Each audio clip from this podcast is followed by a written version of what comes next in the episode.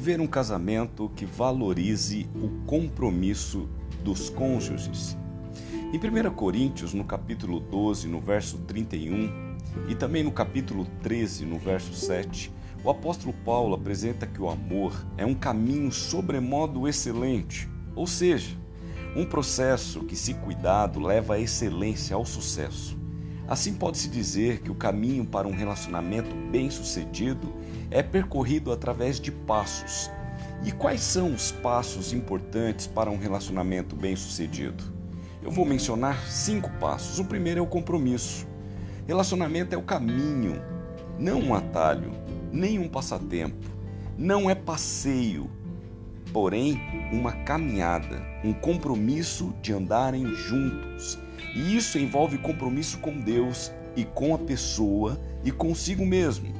Na realidade, não é o amor que sustenta o compromisso, mas o compromisso sustenta o amor e, com isso, o relacionamento. O segundo passo é o amor. Palavras sem amor, conhecimento sem amor, fé sem amor, ações sem amor, sacrifícios sem amor são apenas atitudes e ações ocas, vazias, que não levam um relacionamento bem sucedido.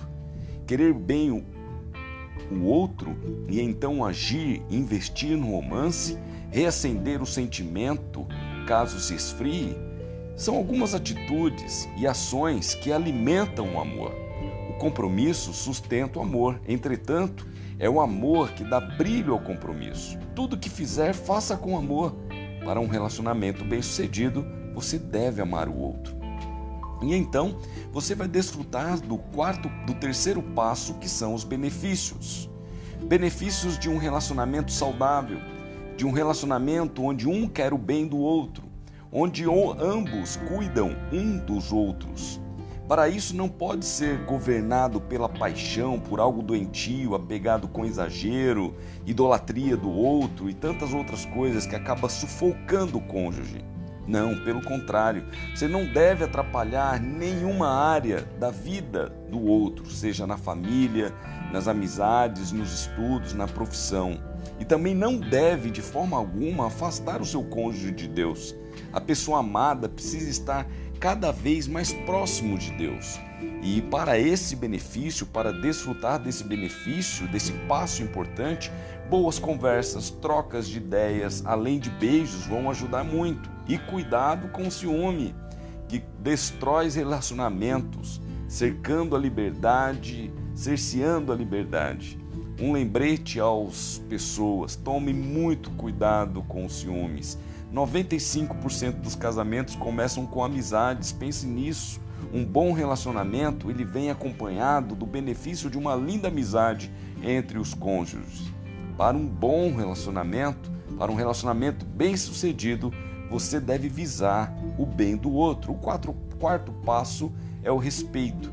Respeitar a pessoa amada através de três Cs: capricho, envolve as apresentações e ações, carinhos, palavras e toques, e cuidado, proteção e zelo. E o quinto e último passo é a santidade, é zelar pela vida espiritual no casamento, o que é importante para que os cônjuges caminhem bem.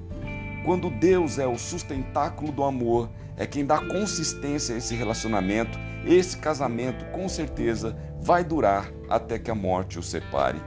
Sabe que todas as vezes que eu vejo os votos de casamento e um casamento e uma cerimônia de casamento, eu tenho aquilo como um privilégio, um privilégio muito grande para os cônjuges. Vocês estão ali diante de Deus, diante da igreja, de todas as testemunhas, selando uma aliança entre um homem e uma mulher e Deus. É um triângulo amoroso. Quanto mais próximos de Deus estamos, mais próximos estaremos um do outro. Então, valorize esta questão da santidade no casamento. E aí então você talvez deve se lembrar dos votos que você fez no dia do seu casamento. Se não lembra, eu vou reforçá-los aqui. Veja, prometo te amar e te respeitar. O que a Bíblia diz sobre o amor? Ela diz que o amor é paciente, o amor é bondoso, não inveja, não se vangloria, não se orgulha, não maltrata, não procura seus interesses, não se ira facilmente, não guarda rancor. O amor não se alegra com a injustiça, mas se alegra com a verdade. Tudo sofre, tudo crê, tudo espera, tudo suporta. O amor nunca perece. 1 Coríntios, capítulo 3, dos versos 4 a 8. O amor é algo muito maior do que um sentimento. A essência do amor é o compromisso. Por isso, quando você promete amar o seu cônjuge, você está dizendo que dará o seu melhor, mesmo quando as coisas não vão bem. Segundo voto que você fez no dia do teu casamento, na alegria e na tristeza. Filipenses 2, capítulo 2, versos 3 e 4 diz: Não façam por ambição egoísta ou por vaidade, mas humildemente considere os outros superiores a si mesmo. Cada um cuide não somente dos seus interesses, mas também dos outros. Quando nos casamos, estamos prometendo ao outro que o nosso compromisso com ele será sempre mais forte do que as circunstâncias da vida. Por isso, na alegria e na tristeza, estaremos juntos. Mas você também prometeu estar juntos na saúde e na doença. Efésios 6, 6 10 diz: Finalmente, fortaleçam-se no Senhor e no seu forte poder. Em alguns dias, talvez um dos cônjuges não estará muito bem, não estará forte, talvez alguma enfermidade algo que possa estar afetando os seus sentimentos, mas nessa hora não é a hora de deixar o outro sozinho, é a hora de se aproximar e mostrar que, seja na saúde e na doença, nós fizemos um voto diante de Deus que estaríamos juntos, mas também é na riqueza e na pobreza. 1 Timóteo, no capítulo 6, dos versos 6 a 8, diz: A piedade com contentamento é grande fonte de lucro, pois nada trouxemos para este mundo e dele nada podemos levar. Por isso, tendo o que comer e com o que vestir-nos, estejamos com isso satisfeitos. O estresse relacionado ao dinheiro é uma das principais causas para o divórcio. Há quem diga hoje sobre o adultério financeiro, há estudos sobre isso. Por isso é importante que o casal leve a sério a questão financeira. Independente de estarem afogados em dívidas ou nadando em dinheiro, lembre-se que o seu amor não tem preço. Por isso ele não pode ser influenciado pela sua condição financeira. E os dois últimos votos é: prometo-lhe ser fiel até que a morte nos separe. O casamento é um compromisso de se dedicar exclusivamente um ao outro e você não pode deixar ninguém tomar o lugar do seu cônjuge, seja na sua mente, no coração ou na sua cama. O casamento é o ato de trancar dois corações juntos no amor e em seguida jogar a chave fora. Por isso, até que a morte nos separe. Eu gosto de um texto bíblico que uma nora é, faz para a sogra. É uma linda declaração de Ruth a Noemi. E ela diz assim: olha, lá em Ruth, no capítulo 1, dos versos 16 e 17, diz o seguinte: Aonde fores, irei, onde ficares, ficarei. O teu povo será o meu povo e o teu Deus será o meu Deus.